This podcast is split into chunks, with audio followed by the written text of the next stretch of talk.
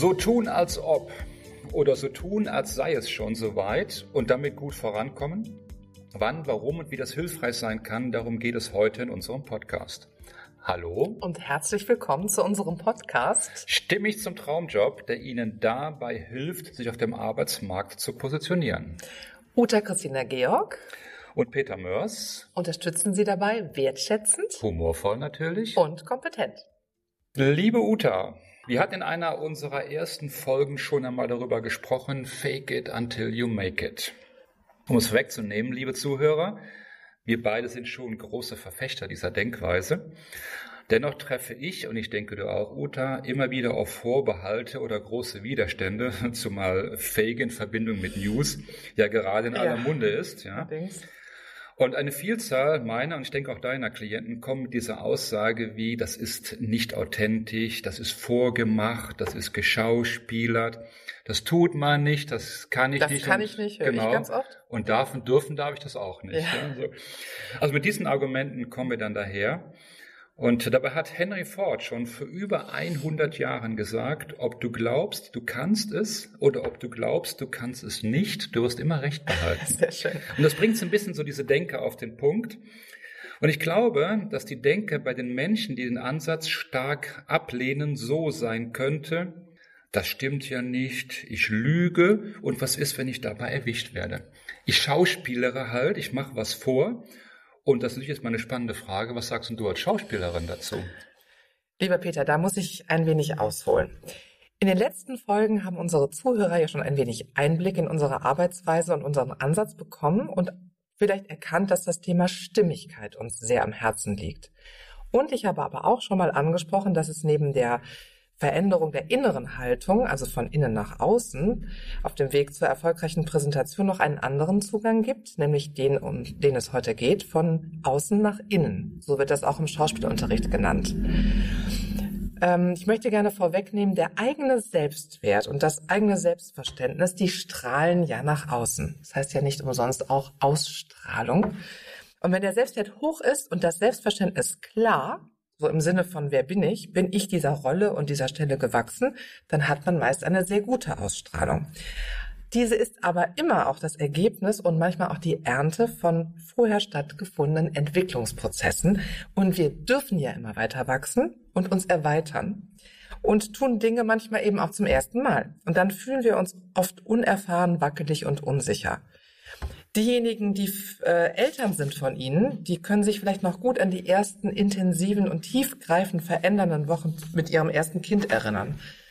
Also da liegen ja so viele gegensätzliche Freu äh, Emotionen wie Freude und Erschöpfung, Überforderung und Enthusiasmus ganz nah beieinander. Oder zum Beispiel auch die erste Zeit als Führungskraft. Das Potenzial ist da, die Kompetenz auch. Und nun formt die Erfahrung durch das Erleben den Rest heißt, in neue Verhaltensweisen, Tätigkeiten und Rollen muss und darf man hineinwachsen. Und so ist das auch im Bereich Stimme, Haltung und Präsentation. Ein wenig Schauspielern im landläufigen Sinne von so tun als ob da würden übrigens viele Schauspieler sagen, und ich als Darstellerin sage das auch, so tun als ob ist überhaupt kein Schauspieler, ja.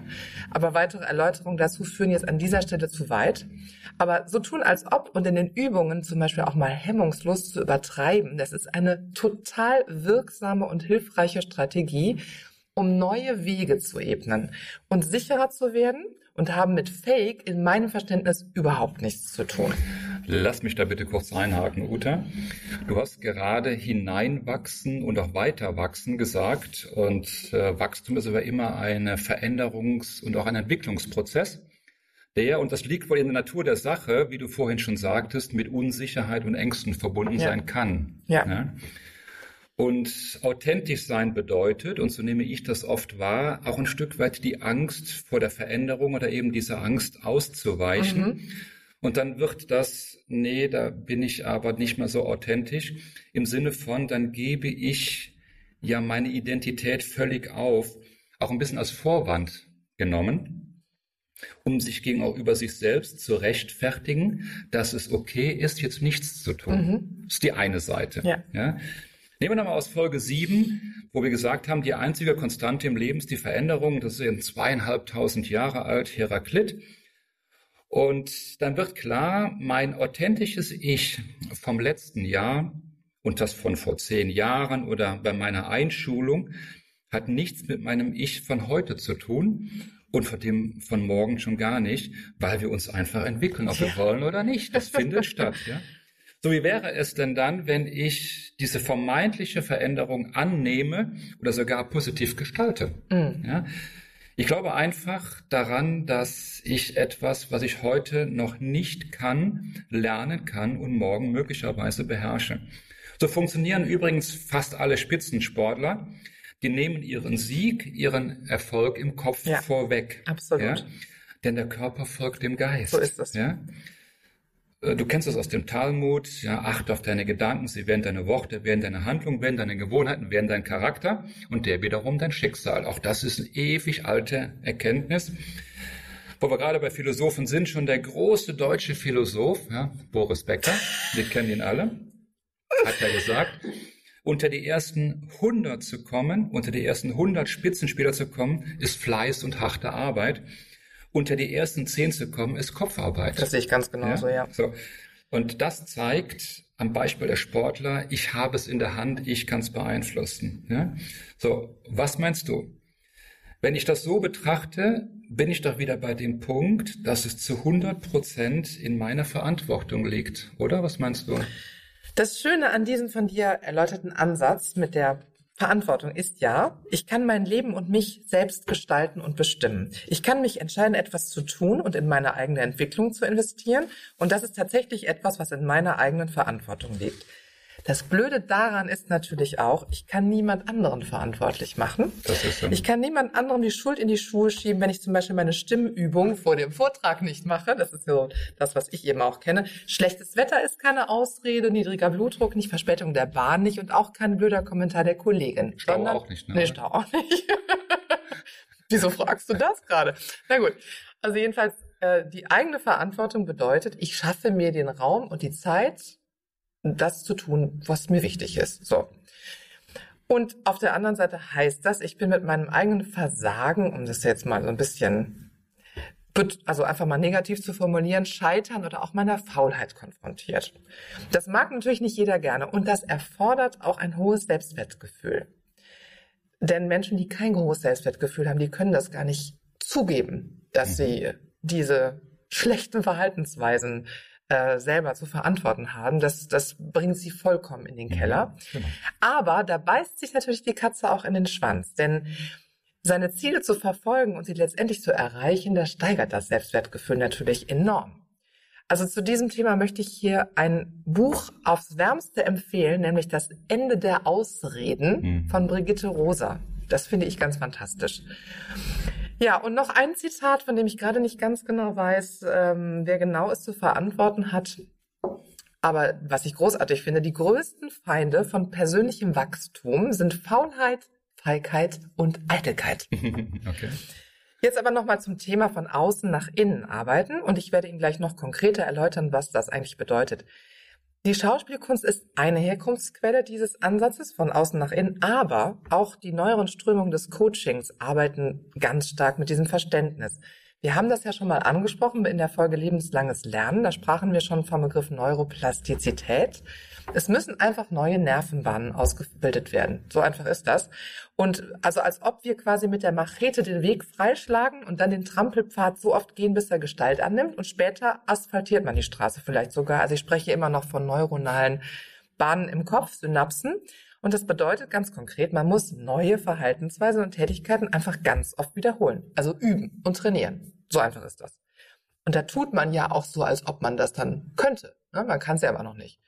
Und auf meinen Themenbereich Stimme und Haltung übertragen bedeutet das, wenn Sie bisher zum Beispiel nicht selbstbewusst genug wirkten, es aber jetzt werden wollen oder müssen, dann würde ich persönlich mit Ihnen an Ihrer Aufrichtung, Ihrer Kopfhaltung, Ihrem Brustbein und Ihrem Blick so lange rein technisch arbeiten, und das ist tatsächlich manchmal Millimeterarbeit, bis Sie selbstbewusst aussehen und wirken. Das spiegele ich Ihnen dann. Das können Sie allerdings auch selber ausprobieren. Wenn Sie sich vor den Spiegel stellen, den Kopf gerade halten und das Brustbein aufrecht halten und sich dabei angucken, dann werden Sie den Unterschied bemerken zu dem, wie Sie vielleicht zuerst in den Spiegel geschaut haben.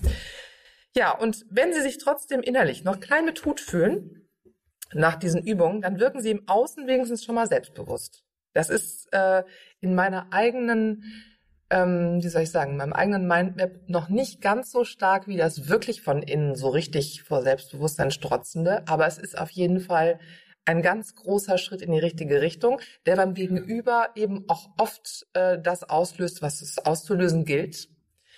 Und äh, ich weiß allerdings auch aus meiner Erfahrung, dass es einfach total schwer ist, sich mickrig zu fühlen, wenn man in seiner vollen Aufgerichtetheit mit erhobenem Kopf und stolzer Brust steht. Da gibt es einfach irgendwann ein Körperecho. Um das noch weiter zu untermauern, zitiere ich gerne Vera Birkenbiel, die dieses berühmte Bleistiftbeispiel angeführt hat.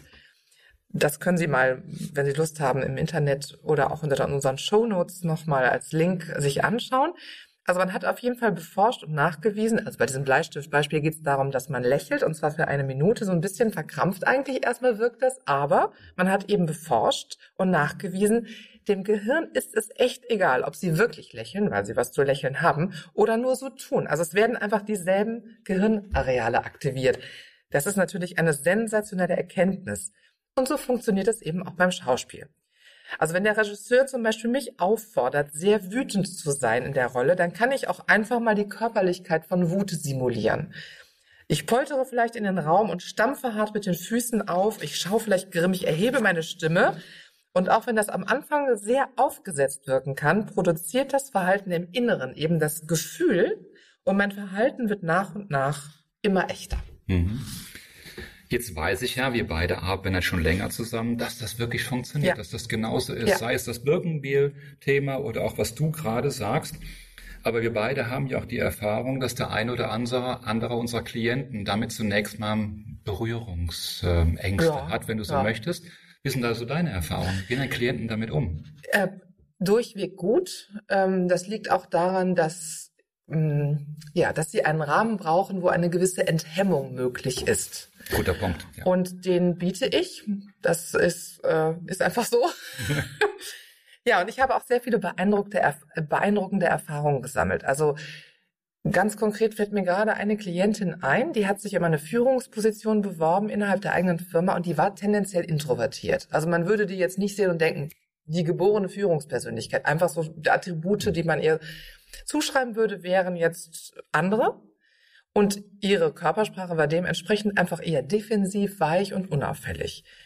Aber sie wollte das. Sie wollte das wirklich. Sie wollte da diese Position haben, sie wollte führen und da war sie sehr beharrlich. Und es war mir eine echte Freude, sie dabei zu unterstützen. Wir haben dann Stampfübungen gemacht und kraftvolle, schwungvolle, ausladende Bewegungen. Und dadurch hat sich ihre Ausstrahlung deutlich verändert. Wir arbeiten natürlich immer dann so lange, bis sie das selber auch wirklich ähm, nehmen kann. Ja, also mhm. natürlich wirkt das am Anfang komisch und vorgemacht und aufgesetzt, aber wir arbeiten dann eben so lange, bis so eine gewisse Selbstverständlichkeit und Natürlichkeit in diesen Bewegungen entsteht. Das ist total toll, weil da findet eine Erweiterung statt, die äh, oftmals wahnsinnige Energien freisetzt. Entwicklung, da haben wir es wieder. Es Ent findet Entwicklung es statt. Es findet Entwicklung statt. Ja, und dann habe ich mit ihr zum Beispiel auch das Hereinkommen ins Büro simuliert, äh, direkt vor dem Vorstellungsgespräch. Und da habe ich ihr ziemlich klare Vorgaben gegeben in puncto Haltung, Stimmklang, Lautstärke, Blickkontakt und auch Timing. Mhm. Ganz wichtig. Also wenn man nur eine Sekunde zu früh manchmal etwas sagt oder auch zu spät, ist vorbei. Ne? Mhm. Ne? Also das Timing ist ein ganz entscheidender Faktor. Und das kann man auch mal faken. Warum denn nicht? Und äh, wir haben dann eben erstmal so getan oder sie tun lassen, als ob sie extrovertierter wäre, selbstbewusster, lauter und führender. Und das durfte sie zunächst langsam aufbauen, dann steigern, dann sogar sehr übertreiben, bis sie durch diese Übung, wie gesagt, ein neues Körpergefühl etablieren konnte. Und danach war ihr Verhaltensrepertoire erweitert. Und was soll ich sagen? Das Gespräch verlief sehr gut. Also so tun, als ob es schon so weit ist. Auf dem Weg zu einem Ziel ist eine wirklich sehr wirksame Strategie.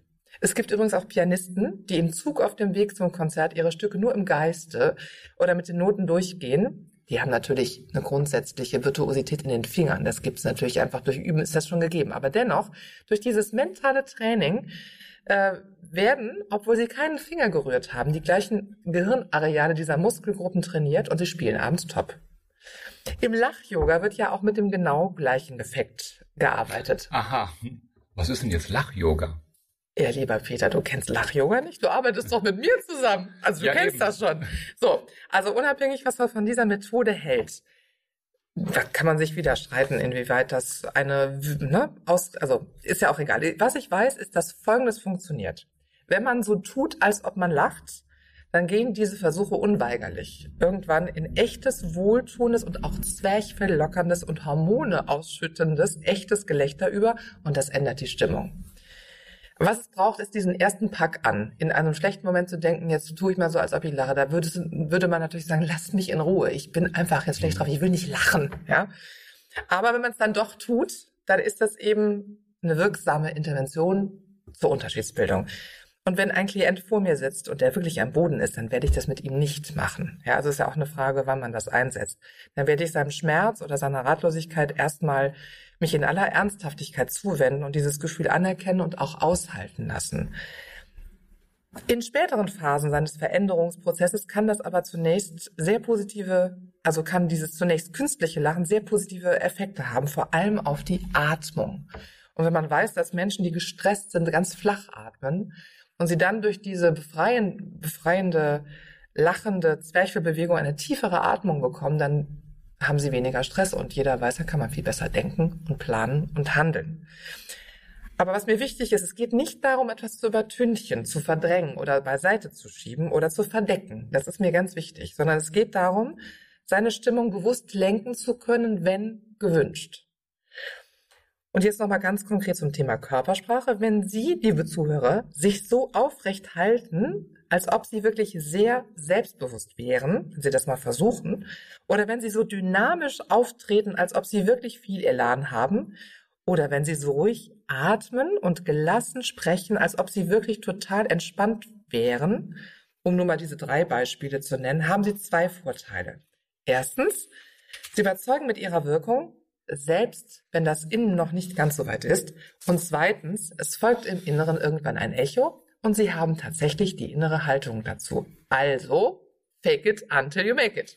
So ist es. Super, liebe Uta. Ich denke, wir konnten heute konkret darlegen, dass der Weg von innen nach außen, also ich denke, ich bin klein und kann nichts, der funktioniert wunderbar und quasi auch schon automatisch. sowas, ja. Genau. Und das weiß auch jeder. Und so hoffe ich, konnten wir auch heute darlegen, dass der Weg von außen nach innen, also ich denke, ich bin lernfähig und kann mir nahezu alles aneignen, dass der ebenfalls auch wunderbar funktioniert. Und ich denke immer an das Thema Watzlawick, wenn ich nur einen Hammer in der Werkzeugkiste habe, schaut jedes Problem aus wie ein Nagel. Ja? Sehr schön. So, das heißt, ich kann ja einfach meine Werkzeugkiste erweitern und habe ist ganz es. andere Möglichkeiten zu reagieren Genau. und vor allen Dingen auch zu interagieren. Und die Frage, welches Denken bzw. welches Verhalten ist nützlicher, für mich ist hier eher eine rhetorische Frage. Ja, Gelle? absolut. Gut. Ansonsten, das war's für die heutige Folge und die nächste Folge lassen Sie sich überraschen. Und bis dahin wünschen wir Ihnen einen hohen Wirkungsgrad. Bis nächste Woche. Zum Schluss eine Bitte an Sie. Wenn Ihnen der Podcast gefallen hat, dann geben Sie uns eine 5-Sterne-Bewertung bei iTunes, denn 4 Sterne ist doch nicht wirklich gut. Und teilen Sie den Podcast mit Menschen, die das auch interessieren könnte oder die davon profitieren werden. Ganz besonders freuen wir uns über einen Kommentar in der Bewertung, denn nur Feedback bringt uns weiter. Nehmen Sie sich gerne eine Minute Zeit, schreiben Sie uns. Vielleicht haben Sie auch Themenvorschläge für zukünftige Folgen. Wir lesen wirklich jeden Kommentar, denn nur dann können wir verstehen, was Sie benötigen und wie verschieden die Themen möglicherweise sind. Mehr Informationen in den Show Notes und gerne können Sie uns auch per Mail kontaktieren unter podcast.ncn-ag.com.